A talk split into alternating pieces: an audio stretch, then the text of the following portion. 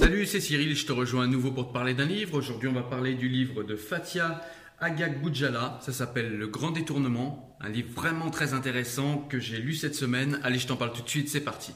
Alors ce livre, de quoi il nous parle? Eh bien, c'est un livre en fait qui va parler du détournement sémantique de mots qu'on pensait connaître. Donc ça va être des mots comme euh, la République, la laïcité, euh, le féminisme, etc. Et ce mot est détourné par certaines entités politiques euh, qui sont sur notre territoire. Et donc on va parler de tout ça pour remettre un petit peu de sens et revérifier un petit peu les sens de mots qu'on croyait pourtant bien connaître et qu'on pensait ne plus avoir à, à regarder à nouveau à la loupe. Alors qui est-ce qui aurait vidé de leur sens ou bien détourné le sens de ces mots qu'on prétend, euh, qu'on prétend connaître? Donc ça va être, euh, il y a deux catégories, deux grandes catégories. Il y a les relativistes et les racialistes. Parmi les racialistes, il y a les islamistes, les indigénistes et euh, les identitaires d'extrême droite, pardon. Voilà, donc ça c'est euh, les grandes catégories. Après, il y a tous les idiots utiles qui sont autour et qui, euh, voilà, qui, sont un peu plus suiveurs qu'autre chose. Donc du coup, les racialistes, bah, comme je vous l'ai dit, ça va être donc les indigénistes, les identitaires et puis les, euh, les islamistes. Et parmi les relativistes, on va avoir ce que Fatia Boudjala appelle les bourgeois pénitents. Donc la définition précise que donne Fatia Boudjala dans son livre du bourgeois pénitent, euh, c'est le bourgeois qui, euh, voilà, qui se sent honteux d'avoir de l'argent, d'avoir gagné, et puis d'avoir gagné de l'argent et puis de sa situation, voilà. Et donc du coup, il s'encanaille à essayer d'appuyer les idées des quartiers et à s'acoquiner des idées des quartiers euh, qu'ils ne connaissent pourtant pas. Donc malheureusement, souvent, ces bourgeois pénitents sont souvent des gens de gauche. Donc parmi les mots qui ont été détournés ou vidés de leur sens, on peut parler de la laïcité, qui n'est plus utilisée par les, par les vrais laïcs et les vrais progressistes de gauche, mais qui est plutôt utilisé par euh, l'extrême droite euh, contre certaines religions. Hein. L'extrême droite, c'est souvent contre l'islam, contre les juifs, etc. Et puis on a également euh, d'autres personnes qui se sont appropriées le mot, donc ça va être les indigénistes qui, du coup, eux crédibilisent ce que dit l'extrême droite, c'est-à-dire que bah, la laïcité serait uniquement un outil qui, qui servirait à les discriminer, ce qui n'est pas du tout le cas. Et donc tous ces gens qui essayent de s'approprier le concept de laïcité, en vérité, le haïssent. Alors pourquoi ils le haïssent? Bah, Ils ont tous des raisons euh, plus ou moins particulières euh, et, propres à eux-mêmes. Une grande raison qui, euh, est commune aux indigénistes, aux identitaires d'extrême droite et aux islamistes, c'est tout simplement que la République émancipe l'individu. C'est-à-dire que la République, en fait, elle n'assigne pas un individu, elle ne le renvoie pas à sa communauté, à sa religion, à son ethnie, à son, à son patronyme, à son sexe, etc. Et ça, c'est ce que ne veut absolument pas euh, ce que ne veulent absolument pas les indigénistes, euh, les identitaires qui eux veulent rester entre blancs, les indigénistes entre racisés comme ils disent, et les islamistes eh bien entre musulmans, puisque les islamistes vont même jusqu'à essayer de nous faire croire que l'islam est une ethnie, voire une race. Et donc le but de ces trois entités, en falsifiant et en niant le, vrai, le vrai sens de la laïcité, c'est tout simplement de communautariser la société, de faire un petit peu comme euh, voilà une politique multiculturelle de la laïcité comme aux États-Unis, c'est-à-dire qu'on aurait bah, les identitaires d'un côté, les blancs tous ensemble, les indigénistes de l'autre, donc les, ce qu'on appelle, ce qu'ils appellent eux, parce que moi je réfute le mot, mais en tout cas ce qu'ils appellent eux les racisés. Et puis, euh, et puis les musulmans, et puis pourquoi pas après les Chinois, les Juifs, etc. Ce qu'il y a d'intéressant dans le livre, c'est que Fatia Boudjala nous montre comment le Parti des indigènes de la République se réclame d'une idéologie racialiste tout en prétendant être antiraciste. En plus, puisque c'est bien connu, hein, juste une petite parenthèse, c'est bien connu, seul le blanc est raciste. D'ailleurs, ils euh, définissent le blanc comme un système politique, tout en parlant du blanc après dans leurs propos et en, voilà, en rapportant tout à la couleur. Et évidemment, ce système politique ne se rapporte qu'à la couleur blanche. Donc voilà, c'est clairement une idéologie racialiste, mais en plus, cette idéologie racialiste, elle se réclame de l'antiracisme. Et en plus, euh, cette idéologie euh, qui prônent des droits différents pour ce qu'ils appellent eux les racisés, donc les indigènes de la République, et pour euh, les Français blancs, donc les, autochtones, hein, alors que bon, on est tous Français au final, mais bon, pour eux, voilà, les autochtones, eh bien en fait, euh, ils prônent un système légal différent entre ces gens et nous qui serions les méchants occidentaux blancs. Simplement, euh, bah, cette idéologie, c'est une idéologie qui est euh, coloniale. C'est-à-dire qu'en fait, ces gens euh, voilà, nous parlent d'idéologie blanche, de prolongement du colonialisme dans nos sociétés, etc. Alors qu'en réalité, ils prônent eux-mêmes une idéologie coloniale. Dans le livre, elle nous montre également comment, après avoir craint le mot laïcité, les islamistes se le sont réappropriés et ont donné un sens bien à eux qui est souvent accepté par les relativistes de gauche. Fatia Boudjala nous montre également comment la gauche a abandonné des thèmes tels que la laïcité, l'universalisme, le progressisme, etc. Donc euh, quand, la, quand la gauche parle de laïcité, elle, en parle avec beaucoup trop de précautions et euh, voilà, c'est assez variable. Hein. C'est-à-dire que quand c'est pour les chrétiens, on peut en parler, il n'y a pas de problème. Quand c'est pour les juifs, on peut en parler, il n'y a pas de problème. Quand c'est pour l'islam, il faut faire attention. Voilà, donc ces mots ont été abandonnés par, par la gauche, on parle plus d'universalisme sauf en s'excusant, euh, on parle très peu de progressisme sauf pour certaines classes, donc c'est vrai que la gauche a abandonné ces thèmes et elle a malheureusement laissé ces thèmes à l'extrême droite. Donc après, entre parenthèses, petite réflexion personnelle, ça explique que ben, au deuxième tour des élections de 2017, on est, euh, on est le Front National plutôt que la gauche. Voilà, c'est une petite, euh, une petite déception, enfin une grande déception personnelle. Voilà, je tenais à mettre la parenthèse parce que du coup, ben, là, ça démontre bien pourquoi le Front National est au deuxième tour.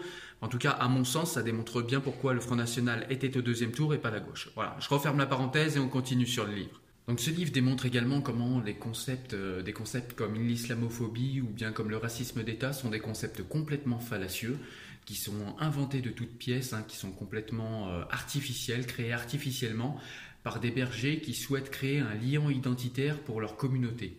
Voilà. Donc ils souhaitent créer des communautés de plus en plus homogènes au sein de la communauté nationale, afin de les extraire euh, de la communauté nationale pour avoir un pouvoir sur eux et donc asseoir un pouvoir sur ces gens et donc avoir un pouvoir politique. Et donc du coup ça crée euh, des interlocuteurs pour les, euh, pour les personnalités politiques. Et puis on arrive à un moment du livre où on va parler de féminisme. Alors Fatia Boudjala nous montre que le féminisme est ou universaliste ou relativiste, et donc racialiste. En effet, comment ce qui est bon pour une femme blanche ne serait pas bon pour une femme noire? Comment ce qui est bon pour une femme blanche ne serait pas bon pour une femme bronzée? Comment un féminisme qui s'appliquerait à une femme blanche ne s'appliquerait pas à une autre femme noire? Quelles sont ces différences euh, complètement euh, fallacieuses que l'on met entre les gens? Donc le livre montre que le patriarcat soit occidental ou oriental, le patriarcat est combattu par les féministes. Les féministes ne vont pas simplement se concentrer sur le patriarcat blanc et, euh, et, obéir aux injonctions patriarcales orientales. Ce serait, enfin, ce serait pas des féministes. Là, pour le coup, on est encore dans des personnes qui sont dans le différentialisme. C'est-à-dire qu'en gros, le féminisme euh, des femmes voilées ou le féminisme des noirs ou le féminisme, euh, voilà, ce serait un féminisme en fait qui donne la possibilité à celles qui s'en réclament d'obtenir des droits et des devoirs, mais surtout des droits, d'obtenir plus de droits, mais tout en restant enfermés dans le cadre de leur communauté, dans le cadre, euh, dans le cadre idéologique de leur communauté respective. Donc voilà, c'est quand même un féminisme qui est lourdement amputé, un féminisme comme celui-ci. Donc Fatia Boudjala nous montre dans ce livre comment ceux qui se parent d'une grande tolérance à l'égard de ce féminisme de femmes voilées ou de ce féminisme noir ou de ce féminisme religieux ou culturel, je ne sais même plus comment l'appeler, euh, elle nous montre tout simplement que ce féminisme-là, cette manière de voir le féminisme n'est pas du tout euh, cette grande bonté de cœur que nous présentent ces, ces, ultra tolérants béats et naïfs. C'est pas de la grande tolérance, c'est pas de, de, de, la grandeur d'âme, etc. C'est tout simplement du racialisme et de la condescendance qui dit pas son nom. Parce que si un féminisme est assigné à une religion, si un féminisme est assigné à une couleur de peau, à une culture présupposée ou à un patronyme, eh bien c'est tout simplement du racialisme. Parce que le féminisme, l'émancipation des femmes ne souffre pas de catégorisation. C'est-à-dire que L'émancipation des femmes, c'est l'émancipation de toutes les femmes par rapport à tous les patriarcats, quelle que soit sa forme. Donc on voit bien encore ici que le but pour les euh, indigénistes, que le but pour les islamistes, que le but pour euh, les bourgeois pénitents. En tout cas, on voit bien que le but, également pour les identitaires français, hein, il ne faut pas les oublier, on voit bien que le but pour tous ces gens, c'est de créer des divisions dans le pays, des divisions à tous les niveaux. Voilà, donc encore une fois, au niveau du féminisme, eh ben, il y aurait des divisions. Il y aurait un féminisme oriental, un féminisme noir, un féminisme blanc, un féminisme... Voilà, un, féminisme qu'on peut tuner selon les envies et selon, euh, selon notre position.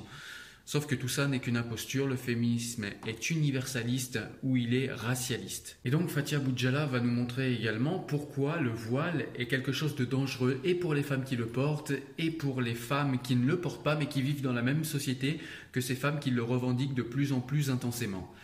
En fait, le voile, c'est quelque chose qui déjà est sexiste, hein, reconnaissons-le, puisque c'est quelque chose qui n'existe que pour les femmes et pas pour les hommes. Mais en plus, le voile, c'est quelque chose qui met une hiérarchie entre les femmes, c'est-à-dire entre la pudique, la vertueuse, et l'impudique, la non vertueuse, potentiellement la pute. Et donc, si une femme voilée est une femme pudique, eh bien ça veut dire que toutes les autres ne le sont pas. Voilà, c'est implicite, c'est pas forcément explicitement dit, mais en tout cas, dans le symbole, c'est clairement ça. Si le voile est la pudeur, tout ce qui n'est pas le voile est forcément l'impudeur, et donc potentiellement la pute, et donc potentiellement disponible et ouvert à tous. Dans le livre, euh, elle interroge également ce fameux euh, mon voile, mon choix, cette fameuse locution qui, euh, qui à elle seule soulèverait le cœur de nos grands tolérants de la gauche molle. Alors ce qu'il faut interroger au niveau du voile quand on est dans un état de droit, Fatia Boudjala nous rappelle que c'est surtout les conditions de l'assentiment qu'il faut questionner. C'est-à-dire comment cette personne euh, qui réclame avoir le droit et avoir fait le choix de porter le voile, comment est-ce qu'elle en est venue à porter le voile? Comment est-ce qu'elle euh, en est venue à cet assentiment que le voile est quelque chose de bon pour elle, voire de féministe? Et donc euh, Fatia Boudjala va interroger les conditions de, enfin les, conditions, ouais, de l'assentiment du port du voile en contexte. Donc elle va prendre plusieurs exemples. Hein. Moi je vais prendre celui qui a été le plus marquant et le plus euh, peut-être le plus euh, charismatique. On va dire une personne qui grandit dans une famille où la maman porte le voile. Donc déjà il y a un lien affectif. Puisque vous avez, quand vous êtes une fille, vous avez forcément envie de plaire à vos parents qui sont aimants. Et si la maman porte le voile, eh bien, il y a de grandes chances que la fille, pour plaire à sa maman et à son papa, ait envie de porter le voile, forcément.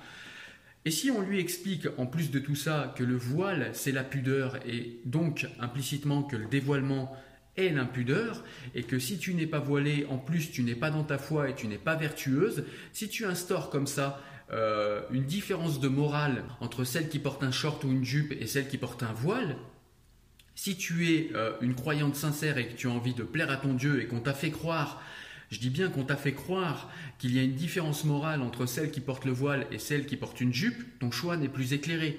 C'est ça qu'interroge l'auteur dans ce livre, c'est les conditions de l'assentiment. C'est-à-dire que pour qu'il y ait vraiment un libre choix, comme nous le disent ces femmes qui sont voilées, il faudrait qu'il y ait une égalité de valeur entre celles qui portent euh, des jupes et celles qui portent le voile. Une égalité de valeur dans les mœurs des deux ce qui n'est pas admis par ces personnes qui portent le voile, puisque forcément elles portent le voile. Si elles le portent, c'est pas pour rien. C'est soi-disant par pudeur. Si pour elles la pudeur se résume à porter un voile, ça veut dire que celles qui ne le portent pas, eh bien, sont forcément impudiques. Et donc, du coup, si vous êtes euh, dans cette croyance et si vous êtes en plus, euh, voilà, dans une famille qui, euh, dans une famille et pas que la famille, hein, la micro-société, la communauté euh, qui vous explique que si vous êtes voilé, vous êtes plus vertueuse que celles qui ne le sont pas, que vous êtes plus digne du paradis si vous êtes une croyante sincère, eh bien forcément, euh, le choix n'est plus du tout éclairé et du coup, on peut se permettre, euh, à l'aune de ce genre de considération et de contextualisation, de questionner ce fameux le voile c'est mon choix. En quoi un endoctrinement religieux, en quoi une erreur est un choix? On peut également questionner les enfin le choix, le fameux euh, pseudo-choix de femmes qui auraient été voilées de très bonne heure. Si vous avez été voilé comme on le voit maintenant de plus en plus à 7, 8, à 10 ans, à 13 ans, à 15 ans, quel choix vous avez? Vous avez déjà on vous a imposé quelque chose et ensuite cette imposition bah, c'est auto-renforcé. Alors évidemment il est toujours possible de se sortir de ce genre de ce genre de contexte et de ce genre de conditionnement on va dire euh, de quelque chose qui n'est plus du tout un, choix libre et éclairé, hein, comme on le dit. Euh, on sait qu'il est possible de s'en sortir parce qu'on est en état de droit. Mais vous imaginez la force de caractère qu'il faut faire face à ses parents, faire face à sa communauté, faire face à sa micro-société, faire face à soi-même, à ce qu'on a incorporé à l'intérieur de nous comme étant notre choix, qui n'est en fait qu'une aliénation. Vous imaginez la force de caractère et le temps qu'il faut pour faire ça vers la fin du livre, elle nous montre également comment notre président Emmanuel Macron et comment beaucoup d'autres hommes politiques, en fait, euh, font des erreurs quand ils s'expriment sur ces sujets-là. C'est-à-dire que beaucoup vont sur le terrain théologique, beaucoup vont sur le terrain de la religion, alors qu'ils n'ont pas à le faire puisqu'ils sont des représentants politiques et ils ne sont pas censés euh, être des théologiens ou quoi que ce soit d'autre. Donc elle prend des exemples factuels, hein, c'est-à-dire qu'elle va citer des, euh, des déclarations, des bouts d'interviews, de, discours, etc. de chaque homme politique, y compris d'Emmanuel Macron.